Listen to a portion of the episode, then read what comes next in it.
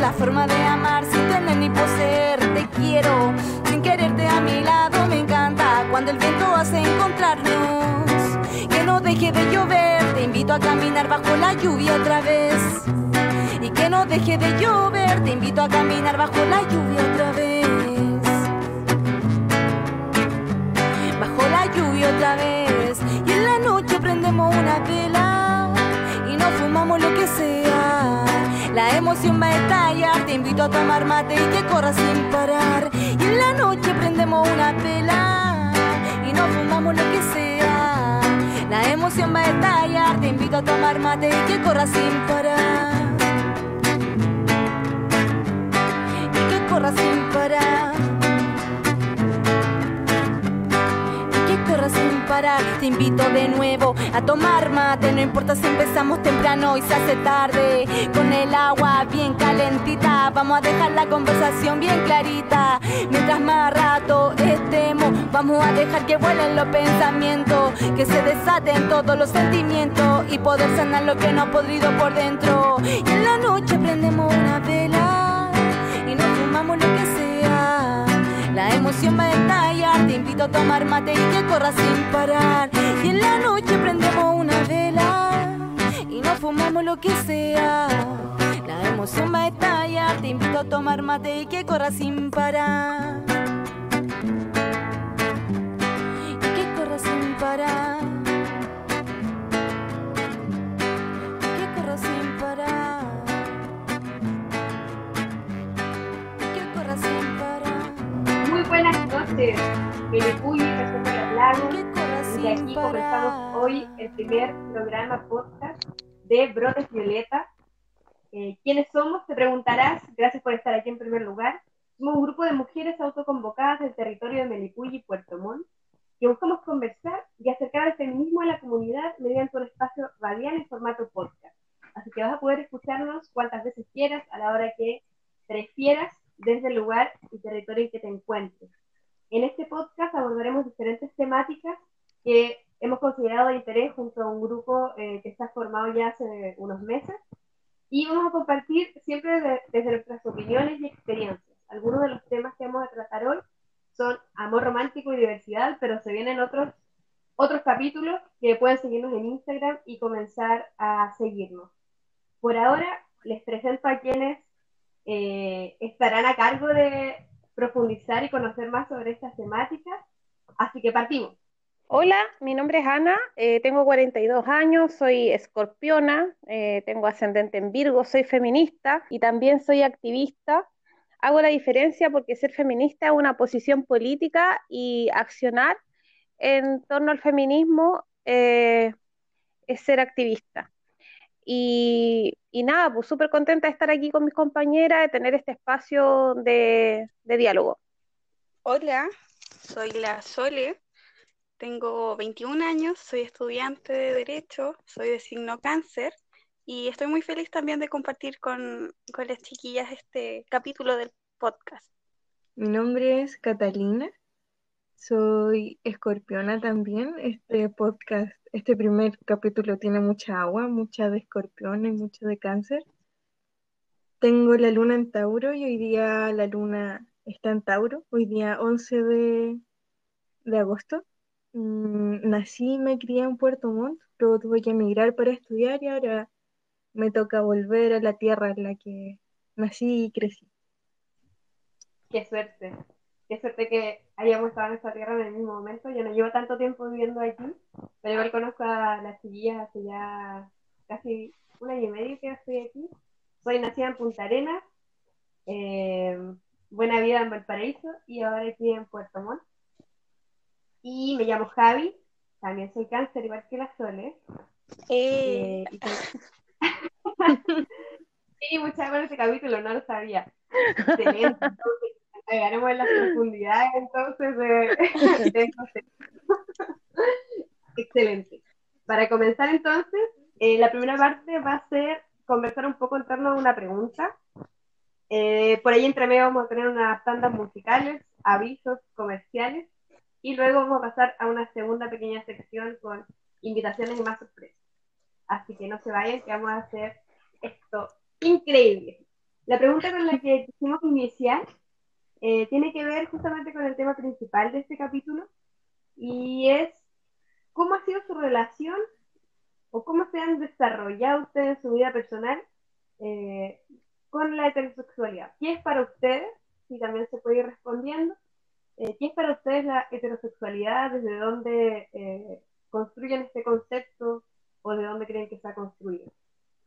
Comenzamos en el mismo orden que la ronda de presentaciones, ¿les parece? Sí, súper. sí, Súper. Mira, igual es una pregunta un poco compleja si uno lo lleva con el plano personal, pero la heterosexualidad es una imposición desde mi punto de vista que, te, que está dado por la sociedad en la que vivimos, que es una sociedad patriarcal, donde ya con la asignación de roles femenino-masculino eh, se nos indica qué desear po, y a quién desear. Y en el caso de las mujeres, el, el, el deseo está puesto en un, en un masculino y en el caso de los hombres en una, en una mujer. Ahora, eh, también vienen asociadas otras cosas que tienen que ver con ciertos mandatos de la heterosexualidad, como por ejemplo el reproducirse y también el matrimonio. O sea, la vida en pareja se concibe socialmente como una vida heterosexual y se pierde de vista, digamos, eh, otro, otra orientación del deseo. Interesante lo que planteas del deseo. A ver si más adelante profundizamos igual respecto a, a, a- a aquello, a aquello tema tan importante. Sole, ¿qué, qué nos podrías decir tú desde tu experiencia, desde donde has vivido? Bueno, para mí la heterosexualidad es como mi diario vivir, entonces jamás me, me, me la cuestioné ni nada, jamás me puse a pensar cómo me di cuenta de que lo era, sino como que la empecé a ejercer nomás. Desde muy chiquita me di cuenta, oye, ¿sabes qué? Me, tra- me atraen los niños. Yo, al igual que la Cata, siempre muy enamorada. Eh, siempre, el niño que veía en las micros, ¿cachai? Siempre. Entonces jamás me cuestioné nada. Desde muy chiquita creo que lo tuve claro, jamás nadie me lo, me lo impuso. Y claro, es mi, mi vida diaria. Eh, yo creo que, bueno, a mí, a mí me gusta mucho hablar de este tema porque yo me sitúo y me asumo como lesbiana y, y me costó caleta asumirme desde ahí porque como que uno siempre lo vive con mucha culpa, como, no sé, igual de chica me enamoraba de las niñas, como de los niños y los niños, pero más de las niñas. Y, y en todas partes, también en la micro, cuando era scout de los scouts, en la escuela, en el liceo, cuando viajaba. Entonces, nada, como que sentía que algo había de diferente en mí y de hecho los adultos lo hacían notar mucho.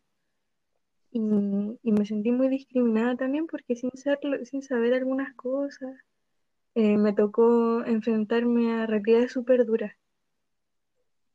Me tocó también acompañar amigas que, que tuvieron que pasar por terapia de reconversión, sex- reconversión sexual. Y fue súper duro darse cuenta de, de que eso existe. y que es una realidad hasta hace no muchos años y que tampoco soy tan, tan grande. Eh, sobre la heterosexualidad obligatoria, hay un texto que a mí me gusta mucho, que se llama La heterosexualidad obligatoria y la existencia lesbiana, que es un texto de Adrián Rich, donde se da cuenta un poco como la heterosexualidad como un régimen obligatorio para todas nosotras, principalmente las mujeres.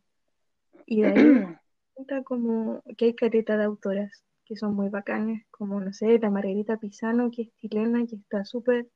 Ahora recién como que una la estaba leyendo, pero, pero por ser lesbiana y por ser feminista siempre, o sea, no es que siempre, sino que nunca resaltaba como entre figuras importantes para la intelectualidad chilena, como, no sé, un montón de machitos funados que, que lamentablemente siguen siendo leídos. Sí, hay un tema interesante que planteas con los referentes, ¿no? Justo ahora yo estaba en un, en un taller de, poesía y hablaban sobre los referentes y una poeta supe eh, que me voló la cabeza, igual Rosa Chávez se llama, hablaba sobre una mujer maya, de origen maya, y ella nos hablaba un poco de que era difícil decir cuáles eran sus referentes, eh, principalmente porque ella sentía que sus referentes eran sus antepasadas, y pensaba en el pasado siempre como con ese sentido de que finalmente viéndolas a, ellas y a otras mujeres, también era como ella iba reconociendo su memoria o su existencia en definitiva, como que ahí hay una cosa que nos falta mucho, esta cosa también que desde la teoría se plantea como la existencia lesbiana, pero también como un continuum lesbiano. Alguna vez igual hablamos de eso con la Cata, ¿no? Como de, hay un amor que es muy presente en nuestra forma de relacionarnos con otras mujeres y que desde la escuela, desde diferentes estructuras e instituciones, se nos va haciendo ver como que la cosa es rara, como que los comerciales, en los comerciales no hay estas referencias en las escuelas nadie habla de eso. Mucha norma también respecto a eso. No sé ustedes cómo lo, cómo lo han vivido, a ver un poco esa, esa línea. Bueno, yo parto de la base que es una imposición porque se asume de que tu deseo está, está como enfocado hacia, hacia siempre un masculino, ¿cachai? Pero, pero tiene que ver con eso. Eh, al no existir referentes, al no existir, por ejemplo, imágenes eh, en la televisión, diálogos, eh, revaloración, digamos, de, esos vínculos afectivos, es difícil que tú te puedas desde niña plantear la posibilidad. Yo soy una mujer adulta y vine a cuestionar la heterosexualidad obligatoria cerca de los 40, entonces es un tema que, que, en la medida que tengamos mayor apertura a, a plantearlo, eh, como una realidad y yo creo que, va a generar algunos cambios en la sociedad. El texto de Adrián, Rich que decía recién la Cata, un texto que lleva como cuatro décadas. Y la verdad es que, por una parte, claro, hay una, hay una invisibilización constante al lenguaje o, o, lo que han plasmado las mujeres en su, en su propia construcción. Por otra parte, esta sociedad también te enseña que lo que heredamos de los padres o, de, la, o, de, los, o de los antepasados, una cuestión eh, subvalorada. Y ahora recién como que tenemos una mirada distinta hacia eso y cuando hablamos de la historia de nuestras ancestras, como que le hemos dado una vuelta porque también nosotras tenemos un análisis desde una perspectiva feminista. Pero, pero a muchas mujeres eh, la referencia de, lo anterior, de lo que han vivido las madres, las abuelas, las bisabuelas, eh, son cuestiones como que no sirven, que son desechables, que no, que no son de utilidad. Entonces, yo siento que, que hoy día estamos en un momento como bien especial de la historia donde nos estamos cuestionando muchas cosas y también donde existe una apertura mayor. Ayer yo veía unas chiquillas caminar por la calle de la mano y hace cinco años atrás no veía chiquillas caminar de la mano en Puerto Montt. Y eso eh, es como una pequeña señal de cambio, pero también es súper angustiante porque cuando yo he caminado de la mano con alguien en la calle, eh, también he sentido esa sensación de inseguridad que en las mujeres muy potente solamente por el hecho de ser mujeres, pero eh, cuando quien te acompaña, una pareja mujer, es, la inseguridad se multiplica. En ese sentido, no sé, creo que está bueno igual siempre referirse a donde uno está parado territorialmente, donde está parado territorialmente, y aquí en los lagos, en el sur de Chile, lo cierto es que el machismo es, es fuertemente violento. Eh, así como también creo que ha sido como dos cosas, ¿no? Por una parte, en el sur su, su, carácter bien machista y por otra parte, también siento que eh, las guías más jóvenes también tienen las cosas mucho más claras en muchos sentidos, cosas que yo eh, pensaba, no sé, a los 15, a los 16, ahora son cosas que las guías eh, tienen mucho más procesadas, que nacieron igual en una sociedad que, de pronto, no sé, quizás les abre más, la posibilidad al deseo, a pensarse también de otra forma. Claro, y se cruzan un montón de cosas, como que por una parte nuestra genealogía está súper cortada, porque si nos damos cuenta, eh, el linaje, los apellidos corren por línea paterna. Y desde que llegaron los españoles a América Latina, y no solamente los españoles, sino que también ingleses, holandeses y una serie de, sujetos que venían desde Europa, venían, eran hombres solos los que iniciaron la conquista de este continente, entonces llegaban, tomaban a las mujeres por la fuerza, y así se produjo el mestizaje. Entonces, igual una tiene el deber moral, yo creo, de, de comenzar a derribar estos mitos de que la conquista fue, bueno, yo creo que ya hace caleta que no se habla que hay, hubo una igualdad de fuerzas, pero sí comencemos a hablar de las violaciones y de la y de, como de lo que ocurrió en los cuerpos de las mujeres y no, no hay que ir tan lejos territorialmente para darse cuenta donde luego de terminar la guerra los hombres toman por la fuerza a las mujeres. Entonces ahí se cruza con algo también que dice la Margarita Pisano, que es una autora que a mí, me, a mí realmente me cambió la vida conocer a ella y, a y su obra, porque eh, los cuerpos de las mujeres, y lo plantean muchas autoras, son cuerpos para la reproducción. Entonces, dos mujeres que comparten una vida en común son dos úteros que no van a producir crías a este mundo. Y ahí es, ahí es donde molesta la heterosexualidad, o sea, ahí es donde la heterosexualidad obligatoria vemos que se impone con mayor fuerza. Si lo vemos como en estos ejemplos más etnográficos o, o de otros grupos que no son occidentales, por ejemplo. Pero si una se pone a revisar, también hay, hay un montón de formas de vivir, ¿cachai? Y, la, y el problema es de la sociedad occidental, que como lo queramos o no, tiene solamente un solo modelo de vida. Y para quienes escapamos de la norma es muy duro resistir desde el margen, como desde la afuera. Sobre todo esto que tú dices, Tato, eh, se deja entrever mucha acción, como que la iglesia siempre ha sido colaboradora de la estructura de pensamiento y de valores, de la escala de valor, y ya vemos por qué también hay tantos problemas respecto a la legalización del aborto libre. Como que todas, esas son decisiones que se quieren tomar sobre nuestro cuerpo. Y desde la escuela no están haciendo esas cosas. Todos tenemos a alguien por ahí, algún, algunos, algunos ejemplos que cada una podrá revisar en su, en su mente de profesoras y profesores que nos marcaron para bien y para mal. No sé si Sole nos puede aportar con algo. Obvio.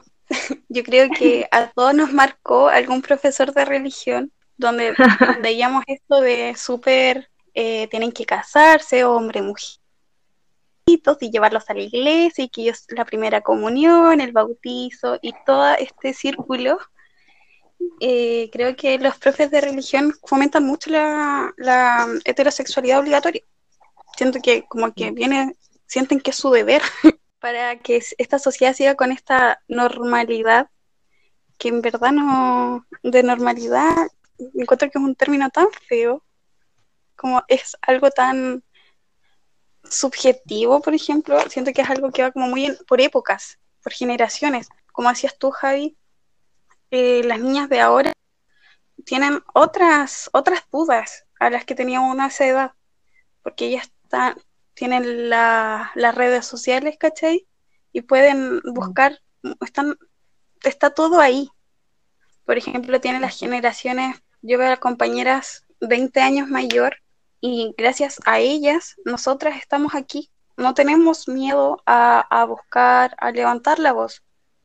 Y así mismo las chicas más jóvenes ahora tienen también como, yo siento como que son salido un poco de la norma también del, del adultocentrismo, como de que porque son jóvenes entonces no saben. ¿Cuántas veces también a nosotros nos hicieron cosas como esa y pensamos que había razón en eso? O no subimos nada del deseo también, como que a mí me pasa eso, volviendo un poco al tema del deseo. Hablemos del deseo. De que está súper escondido y es difícil eh, como construirlo también porque está súper eh, cortado por todas partes. Bueno, sí, imagínate lo que dice la Sole, es cierto, o sea, aquí el deseo eh, ha sido interpretado o sí, interpretado por ciertas instituciones. La más potente, la que cuestiona de mayor manera el deseo es la iglesia, ¿cierto? Eh, ahí, bueno, tenemos todo lo que eh, viene asociado al pecado original y todo, toda esa historia que nos ha contado desde siempre. Y, y claro, la escuela también, porque la escuela va formando, digamos, eh, a las mujeres y a los, y a los hombres como en, esta, en este código binario y no hay más. Y claro, por ejemplo, si tú te pensáis acá en Puerto Montt, donde todavía existen escuelas eh, que no son mixtas eh, o liceos que no son mixtos, eh, hemos visto ejemplos horribles de, de heterosexualidad obligatoria en algunos establecimientos. Acá, no sé, pues, castigo a, a estudiantes que, que, tenían expresiones de cariño hacia, hacia sus compañeras, eh, suspensiones eh, y algunas cosas bastante crueles además de eso. Entonces, estamos, yo creo, terapia, lo que planteaba la Cata al principio, o sea, estas terapias de reconversión eh, son cuestiones súper graves en una historia muy reciente. Además, la constitución de la familia siempre ha estado dada desde una óptica heterosexual. Recordemos que en Chile solamente eh, hace, hace 20 años que, se legisló, por ejemplo, los hijos fuera del matrimonio. Eso también te da el indicador de que la familia era una institución eh, muy potente y, construida en este código binario, construida en este código de hombre, mujer, hijos. Y dentro de esa estructura, casados además, porque si estaban fuera, era una situación irregular. Y recién el año 98 eh, se legisla en, Chile para que todos los niños tuvieran como igualdad eh, frente a la ley y a los derechos. Entonces, eh, es bien, o sea, nuestra historia reciente, si bien se ha avanzado en algunas cosas, todavía hay muchas cuestiones que están ahí en la, en la zona oscura. Afortunadamente existen hoy día más posibilidades de diálogo, como decía recién la Sole, porque hay, claramente hay conversaciones que se dan en los espacios que están menos controlados, como las redes sociales. Pero también las redes sociales, por otra parte, eh, muchas veces alimentan estos discursos de odio, estos eh, discursos violentos en contra de la diversidad. Entonces, es como un arma de doble filo. Sí, por cierto. Es una herramienta, sin duda, en las redes sociales, pero también sabemos que, o sea, a mí personalmente algo puede que, llegar a las manos incorrectas. Exacto, sí. A una mente mucho más cerrada. Además, también la heterosexualidad, bueno, hablemos de la homosexualidad también. También entendemos la homosexualidad en un formato bien particular. O sea, si el hombre homosexual parece hombre, es súper aceptado hoy día. Si la mujer lesbiana parece mujer en el formato de esta sociedad, también es aceptada. Pero si una mujer camión, así con expresión, eh, de pronto que se arranca de la, de la norma eh, para lo que esta sociedad construye como, como mujer, eh, también lo pasa mal, po, lo pasa pésimo. Entonces también hay una cuestión bien hegemónica y bien de un formato como bien estándar. Esta cuestión de, las, de, la, de la orientación del deseo es como, yo siento que es como una camisa de fuerza. Tú tienes que ser o parecer eh, lo, que, lo que se ha construido históricamente como hombre o mujer. Si te alejas de esos parámetros ya está ahí como siendo objeto de, de burla, de maltrato, de discriminación en los diferentes espacios del ciclo vital por ejemplo, no sé, por la discriminación que sufren las mujeres adultas que son lesbianas, que tienen una expresión de género distinta, o sea, que es una expresión de género lejos de la norma, eh, te das cuenta que, no sé, pues en el trabajo son discriminadas, no pueden construir una familia porque en este país no existe una, una ley que, que resguarde derechos filiativos, tampoco el matrimonio igualitario. Ahora, yo no iría solamente por, la, por el lado de los derechos, yo siento que eso es una mirada como muy, es como, es como muy pequeña de la realidad, eh, hablar solamente de los derechos. Siento que, es más profundo en el sentido que eh, el aceptar a los otros, a las otras y a los otros, tiene que ver con que esa persona se sienta segura en la sociedad que vive. Y, y claramente para mí hoy día no es así. me sumo a lo de Ana y hay, por ejemplo, me ha tocado ver que las mujeres lesbianas, que igual son muy femeninas, igual son vistas de mala manera. Es como, pero ¿por qué tanto maquillaje? No eres lesbiana y es como, ¿qué onda? Como que se enreda todo. no, pero también nos pasa a las feministas. Y cómo se sientan cómodas. Por favor. Claro, también lo pasa a la feminista, porque ponte tú una feminista que se ah, maquilla, también se cuestiona, oye, te depila y que no eras feminista. Entonces, sí, hay una serie de prejuicios, ¿cachai? En torno al feminismo, en torno a la orientación sexual, en torno como a todo, yo siento que, que eh, hay un cuestionamiento ahí. Eh, pero si eres heterosexual, y tiene, estás casado y tienes hijos, no hay cuestionamiento. Eso pasa.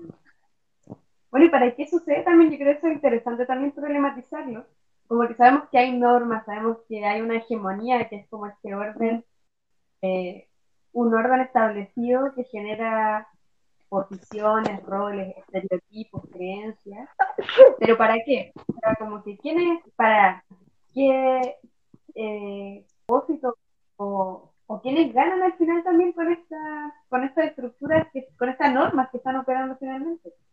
Claramente el sistema económico, o sea, aquí el capitalismo le sirve las mujeres reproduciéndose para eh, que exista una fuerza trabajadora. Y, claro, o sea, eh, hoy día la mujer en ese rol, eh, por una parte, el trabajo de cuidado, que no es remunerado, un trabajo de cuidado que es en base al amor romántico, eh, eh, produce el 22% del PIB a, nivel nacional. Y esos son datos a hoy día, al 2020. ¿Le sirve a esta economía eh, neoliberal que las mujeres tengamos hijos para tener recambio en la fuerza de trabajo? ¿Cierto? cuando la tasa de natalidad en Chile se hizo más lenta, empezaron todos estos programas eh, del Estado que entregaban ciertas garantías a las mujeres que parían. Pero no a todas las mujeres, pues, sino que a las mujeres de sectores más pobres, porque claramente también lo que se requiere es como una fuerza de trabajo eh, menor calificada y, y incrementar como ciertas capas de la población. Entonces, el sistema económico es muy determinante en, cómo nosotros nos hemos ido formando. El capitalismo, claramente nosotras tenemos una doble opresión, no solamente de clase, sino que también una opresión que tiene que ver con el hecho de ser mujer. Si eso, bueno, ahí las feministas interseccionales tienen harto que decir porque hay, hay muchas corrientes del feminismo. La idea era que este podcast no fuera como muy complejo, o sea, en términos de que pudiéramos hablar de manera, pero nos hemos metido en algunos temas que son un poco más, más complicados, pero, pero al final del día em, hay ciertas instituciones, desde mi punto de vista, o sea, hay ciertas instituciones que resguardan este orden porque están vinculadas a los poderes económicos que son los que sostienen eh, esta estructura. Cata, ¿te gustaría añadir algo a Pucha, yo creo que todo pasa como por una concepción de los cuerpos de las mujeres como, como dadores de vida. Y, y desde ahí como, como igual empezar a cuestionar como realmente la maternidad es un mandato para todas. Y empezar como a, a darle muchas vueltas como a la forma en la que estamos viviendo, por ejemplo capitalismo, el patriarcado, el extra van tomados de la mano. Y con el especismo también, por ejemplo, porque al final, si lo vemos como en términos reproductivos, son las hembras de todas las especies las que, o sea, no de todas, pero de, muchas especies las que, por ejemplo, no sé, son las gallinas las que ponen huevos, son las vacas las que dan leche. También hay un tema como transversal a, de nuestro género, no sé, creo que me enredo un poco, pero... pero no, está bien como para analizarlo respecto a todos los ámbitos del vivir. Yo creo que, como dice la Ana, eh, la interseccionalidad, eh, que también para quienes están escuchando y están acercando a estos temas, en el feminismo eh, decolonial no se visibilizaron a las comunidades afrodescendientes de los Estados Unidos. Eh, son quienes van a eh, aportar con esta eh, con este concepto, porque también el feminismo comunitario lo hace desde su parte con, con este posicionamiento desde el cuerpo. Creo que también pasa un poco por ahí, como Vamos a algo más liviano, pues contemos una anécdota. Sí, contemos una anécdota. Para seguir un poco eh, en, esta, en esta línea ¿no? de reflexión que uno puede teorizar mucho, pero todo pasa por el cuerpo. Eso es un poco lo que, lo que más sabemos es, o debería ser sobre nuestro cuerpo. Y en ese sentido, sobre nuestra historia y experiencia. Entonces estábamos viendo aquí con las chiquillas que anécdotas sobre, no sé, puede ser como de cómo rompiste la norma o qué te pasó que te pusieron, ah, a mí ya se me ocurrió una, voy a partir yo para que sea más, más entretenido. Y es que, no sé si a pasa, pero a mí me pasa que hay días en que me despierto muy chica, como que me despierto me quiero ejercer las pestañas, me pongo así un, no sé, un conjunto que el calzón y el calzón sean lo mismo, y salgo así y me creo a la muerte, aunque nadie sepa, me siento muy mujer. Y hay otros días en que tengo un pantalón así clavado siempre el mismo y una chaqueta siempre, pero que me veo mucho más, no sé, un cuerpo mucho más estándar, aparte tengo el pelo corto. Entonces, un día iba caminando por Puerto Montt, estaba comprando como, no sé, un pan con queso ahí en la esquina y un café, como a las 11. Entonces, lo pedí que me, pedí que me lo calentaran. Entonces, estaba ya, vallé y me puse afuera antes de que hubiera pandemia, pero igual había gente. Entonces ya estaba esperando afuera de espalda del microondas y como que sonó el microondas, pero yo estaba despistada como siempre, y me dicen, oiga, eh, oiga, caballero. Y yo así. Y como que me no, me dijo chico, algo así, como chico, amigo, algo así, pero masculino. Y me dice, amigo, y me toca el hombro, llevo de vuelta, y como que abre las medias Pepa y me dice así como, oh, oh, disculpe, disculpe. Y yo así, no, no, sí. En mi mente me estaba le gané la heteronorma porque pensó que yo era un chico, entonces me nombró de otra forma y él como que se sorprendió y quedó así como, ay, no es chica, es chico, qué cosa. Le embarré, le embarré. Claro, como, ¿qué cosa eres? y me encantó. y así bien, no parecía una chica, hoy día le decía la heteronorma. Algo así, por ejemplo. Le ha pasado algo por el estilo, la dejo ahí. Yo venciendo, más no sé cómo nombrarlo, pero yo hace muy poco tiempo como que decidí dejar mi cuerpo, ya esto es muy personal, al natural. Yo pelos por donde me veáis.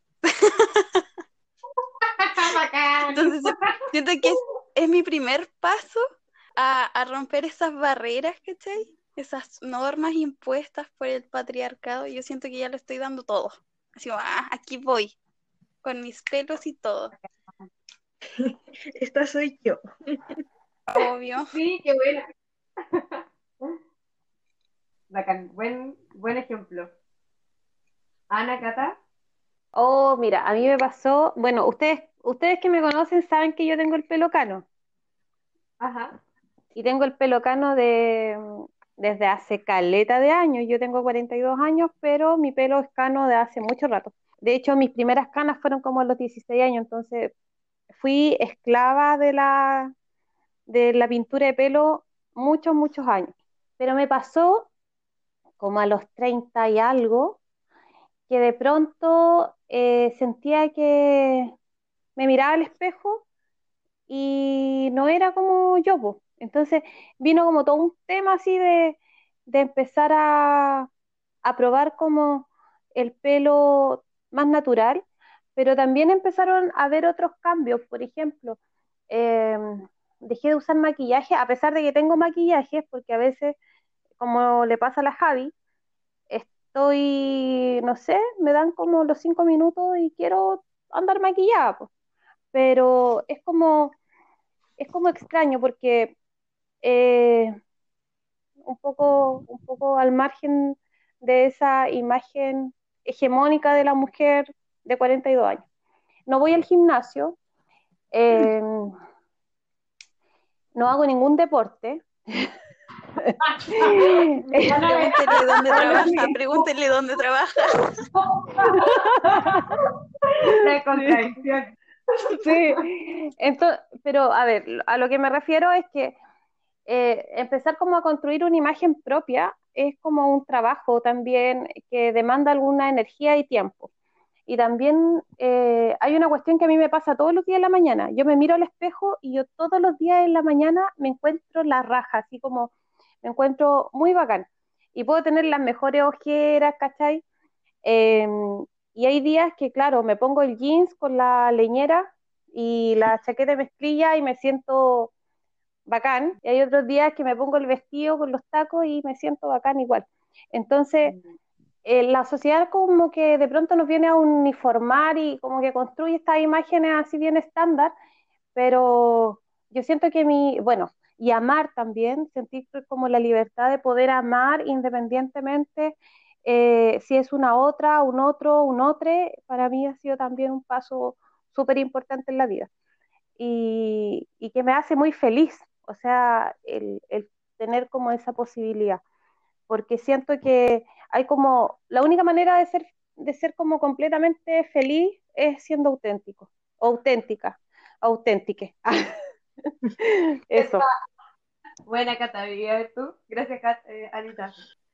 Oye, a mí no sé, como que pienso, pienso, pienso, y como estoy dando mi nombre, y es mi cara, y soy yo, como que me estoy pensando mucho en qué decir pero no sé, como que yo de chica que sí, súper, súper, súper enamorada, como que las primeras niñas que me gustaron fueron como a los 10, 11 años, y de ahí por delante, pues. Con varias nos hemos encontrado en el camino y, no sé, como que la pandemia vino y cortó muchas cosas. No sé. ¿Cuánta historia Catalina? Uy, niña, no, pero como todas muy en el closet, si recién ahora como este verano pude tener algo así como libre, ¿cachai? Y, y ni tanto. Ay, como, no sé, es verano. Acá debe ser, tener como tu primera relación así como fuera del closet debe ser lo mejor, ¿o no? Sí, yo creo que este, este bloque ya lo podemos ir cerrando como eh, pensando eh, o invitarla a pensar a ustedes que nos están escuchando por allí. ¿Cómo, eh, ¿Cómo ustedes rompen la heteronorma si es que la han roto y cómo les gustaría romperla si es que ahí buscando y rebuscando en el, en el deseo. Creo que eso es como lo, el elemento central. Javi, ¿puedes repetir la pregunta que te escuché cortada? ¿Cómo rompen ustedes la heteronorma o qué heteronorma rompen, han roto, les gustaría romper? Manden saludos nomás. Porque esas son cosas que quizá igual podemos ir diciéndole a las compañeras del próximo eh, podcast que también hagan ahí el enganche y por ahora vamos a un corte y ya volvemos con el segundo bloque. No se vayan.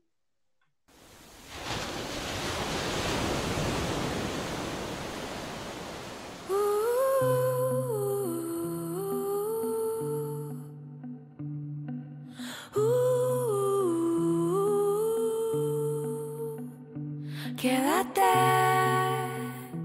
conmigo. Quédate conmigo.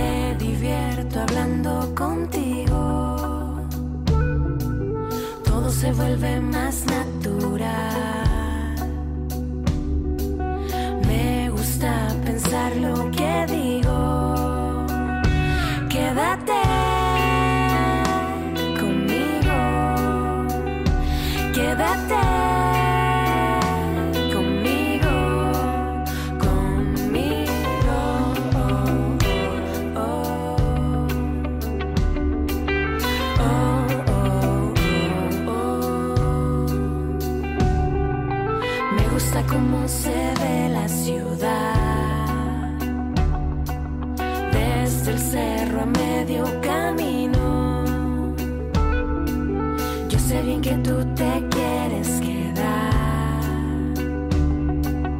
¿Qué dirán después los amigos?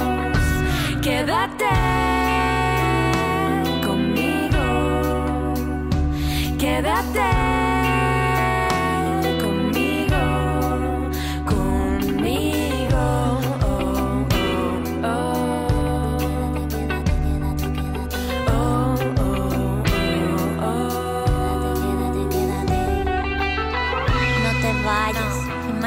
imaginemos una playa, quédate sirena, el rito existe, ahora por ti mi vida resiste, a la luna nueva, a las estaciones, a los asesinos que llaman ladrones, seremos viajeras por los continentes, iremos de fiesta con la vida, iremos de fiesta con la Y muerte, dime qué vas a hacer después. y después Yo no tengo nada.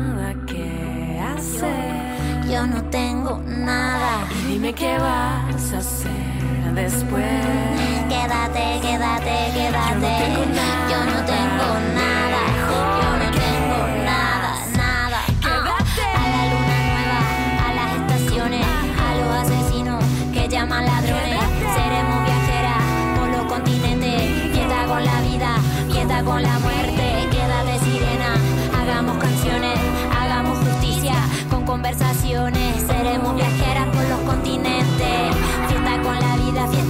Muerte.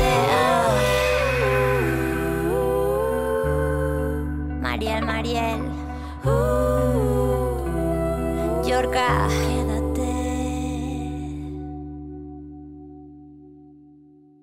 De vuelta de escuchar a Yorka y Mariel Mariel. Escuchamos Quédate conmigo. Un tema que queríamos poner como para conversarlo un poquito ahora, analizarlo. Le mandamos saludos a Yorka y a Mariel Mariel, que son dos, eh, tres mujeres bacanas.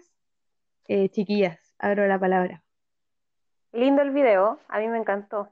Creo que eh, igual har- harta dulzura en el, en la letra, como un poquito, un poquito de amor romántico. Nuestras compañeras que vienen la próxima semana con esa temática, probablemente cuando escuchen este podcast no, nos van a hacer alguna observación, pero bien también, porque parte como en el reconocimiento de una relación lésbica y, y también con, la, con los típicos cuestionamientos eh, de lo social. po. Hay una, en una parte de la canción dice, ¿qué dirán nuestros amigos? Eh, como después, o sea, así como, ¿qué, qué dirán cuando, cuando se enteren de esto? Es como un poco las típicas Pero muestra el preocupaciones temor que que... existe igual. De Sí. todas maneras. Sí, a mí me gusta particularmente, me gusta, bueno, en general me gusta Yorka. Eh, yo sueño con ser Yorka con mi hermana, quiero reiterarlo. Saludos para ella que seguramente me debe estar escuchando. Eh, y creo que es muy potente también como la imagen de, de, de Mariel Mariel con su guata embarazada, la calidad del video creo que es también como, está muy bien hechita, no sé, como que me gusta, me gusta harto la producción y, y pienso que también tiene una forma no tan obvia de, de plantear un amor que no es como, que quizá igual tiene harto de dulce, de como esas primeras relaciones, decíamos hace un rato, como esa cosa así como media, ese coqueteo, como, no sé, como algo algo tierno por ahí. Lo que no me gusta de la canción sí es que como ese, esa frase de quédate conmigo es como un poco, eh, un poco desde la súplica, como desde el del por favor. Y siento que las relaciones en general tienen que ser como mucho más libres en ese sentido. Pero eso es, una, es un rollo, así lo tiro porque estamos analizando la canción y lo que nos pasa con la canción. Bueno, y en una parte del video, no sé si lo notaron, que hay una mirada con un chiquillo, quizás de en el quédate conmigo, ¿o no? Quizás lo malinterpreté. ¿Cómo así? A ver, ¿cómo desarrolla tu idea? Dale, dale. En una parte del video se encuentran una de, creo que una de las niñas, o no sé si ambas, como en un súper, y se encuentran con un chico y existe esa mirada así como de, esa mirada, po. Y quizás de ahí viene igual. La típica mirada. Sí, la mirada. Y ahí viene el, quédate conmigo, que decía Ana, quizás como un poco de súplica. Mm. Sí.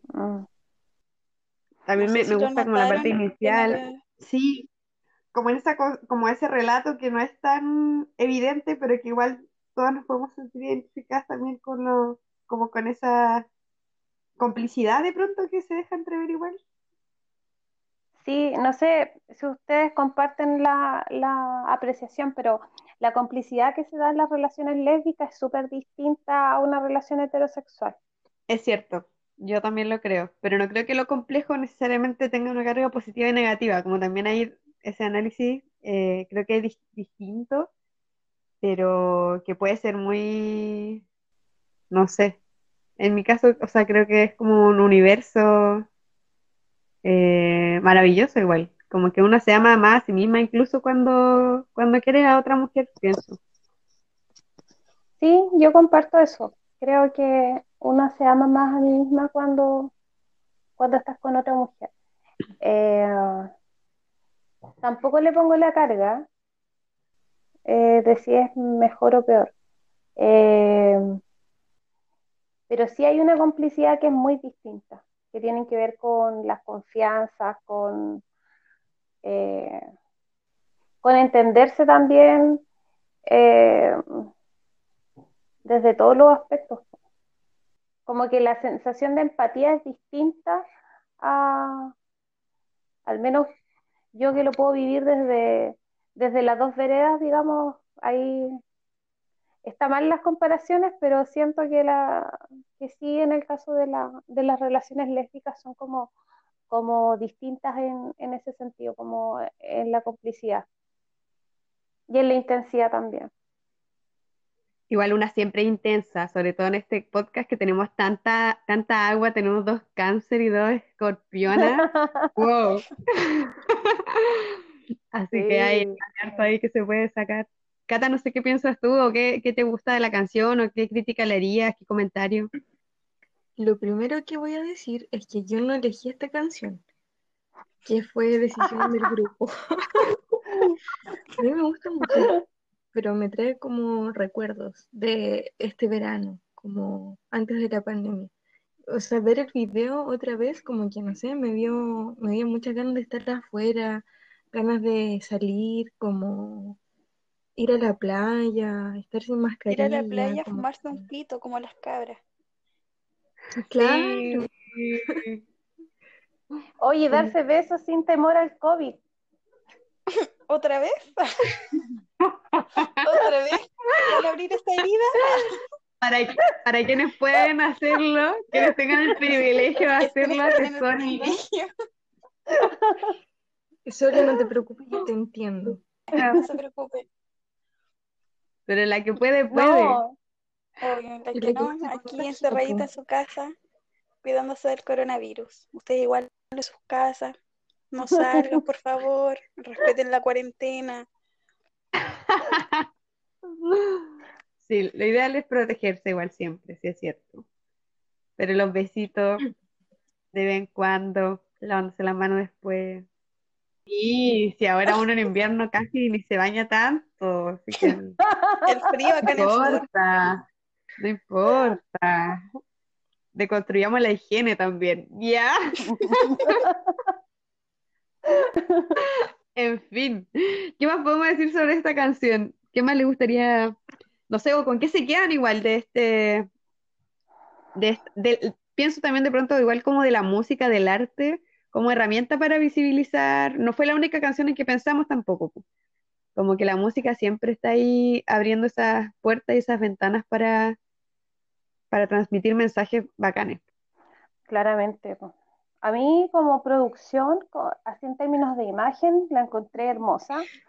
Eh, gran producción, me gustó.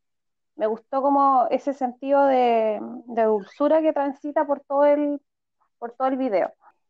Sí, eso me, me encantó. Eh, musicalmente también está súper bien hecha, encuentro, así como melódicamente hablando. Linda la, la creación. Yorka, TKM, TKM, estamos haciendo propaganda. Sí. Yo recuerdo que las conocí como musicalmente cuando vivía en Valparaíso. Tenía unos amigos que participaban como del Balmaceda Arte Joven y saludo igual para ellos y estaban como eh, en un proceso también como de descubrir eh, bandas y grupos nuevos. Y maravillosa la calidad. Aguante igual el, las mujeres que cantan que, y que tienen mensajes potentes que decir. Aquí, bueno, aquí en la región igual hay, hay, hay diferentes referentes también, creo que sería interesante algunas chiquillas que cantan también, quizá no con este mensaje en específico, pero con otros que son más territoriales, no sé, por ejemplo, Sole Cata, como si cachan otras bandas. Yo, por ejemplo, conozco a la Katy Cuyen, que una vez la escuché en una, en una peña. Y así como ella, que igual tiene como consignas territoriales, porque es muy potente. Oh, sí, a mí me encantan, por ejemplo, las Nituya y Utah, igual las cabras de Pucuyén, que son muy bacanes. Eh, la Vane Revolt también. Chicas que, que están construyendo arte musical desde, desde este territorio. Bacán, Así bacán. que abracitos y cariños también para ellas. Ojalá que en algún momento tengamos la posibilidad de, de tenerlas eh, en algún podcast o en alguna actividad que hagamos desde, desde nuestros respectivos activismos también. Sí, de todas maneras. Desde los brotes violeta, porque este podcast se llama Brotes Violeta y con ello queremos darle algunos eh, avisos también de algunas pequeñas cosas que están pasando aquí en, en los lagos Melipulli. Eh, Brotes Violeta es uno de los tres capítulos que se van a hacer. Pueden seguirnos en Instagram. Eh, está en nuestras redes, tenemos un correo también. ¿Y qué más nos pueden, nos pueden ir diciendo, chiquillas? Ya como avisos y vamos con un mensaje ya, yo creo, como de cierre, con qué se quedan. Eh, palabra de despedida, saludo, agradecimiento, eh, santorales, lo que quieran, lo que quieran decir para cerrar.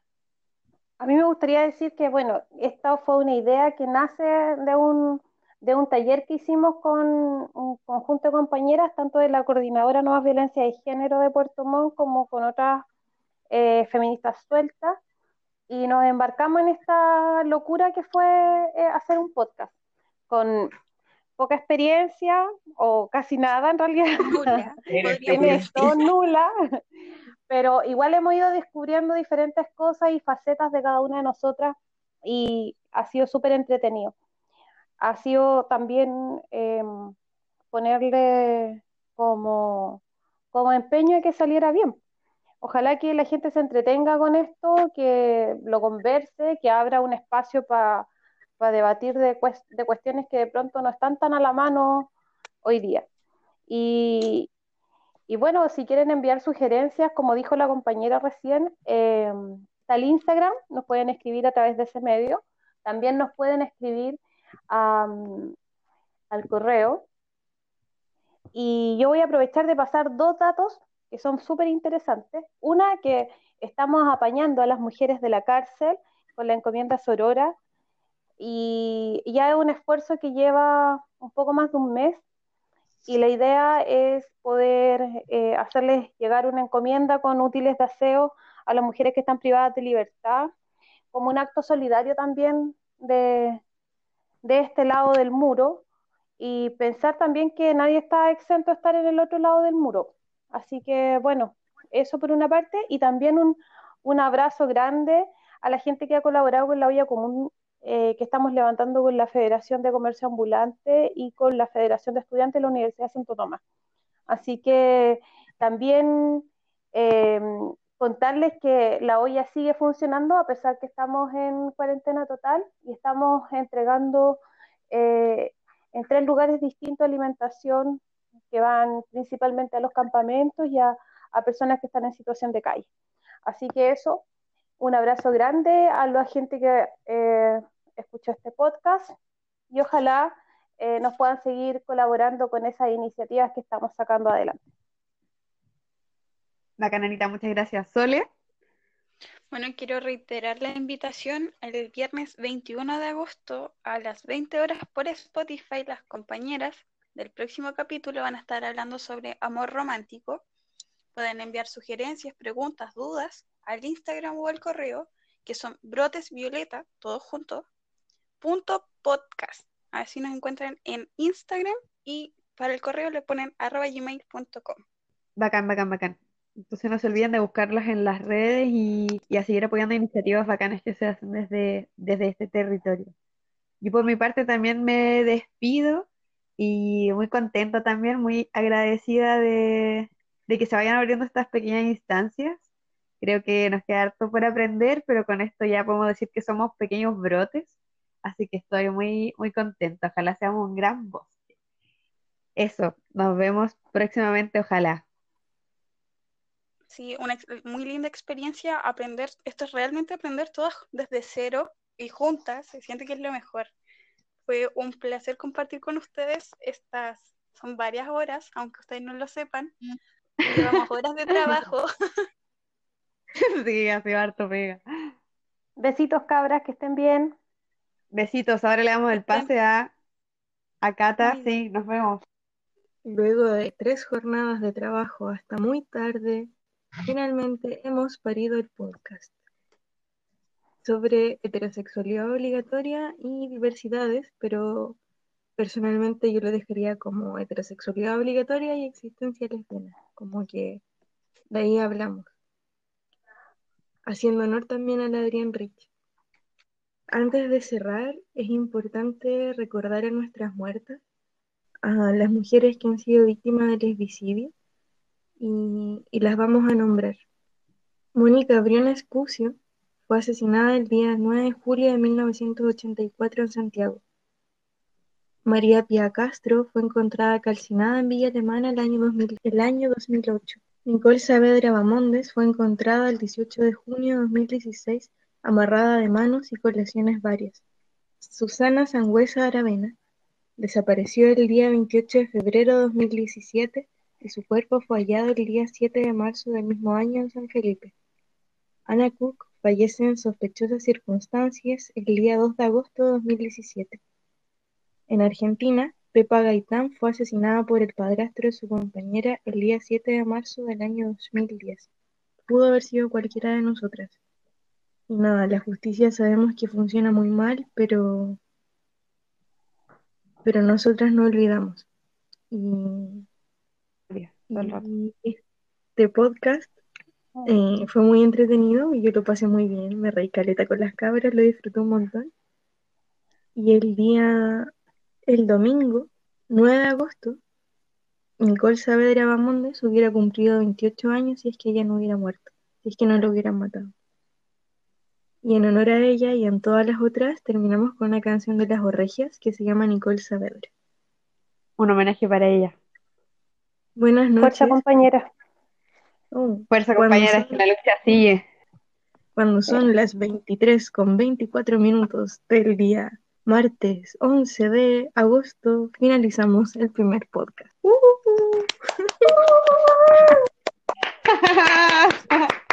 Bravo.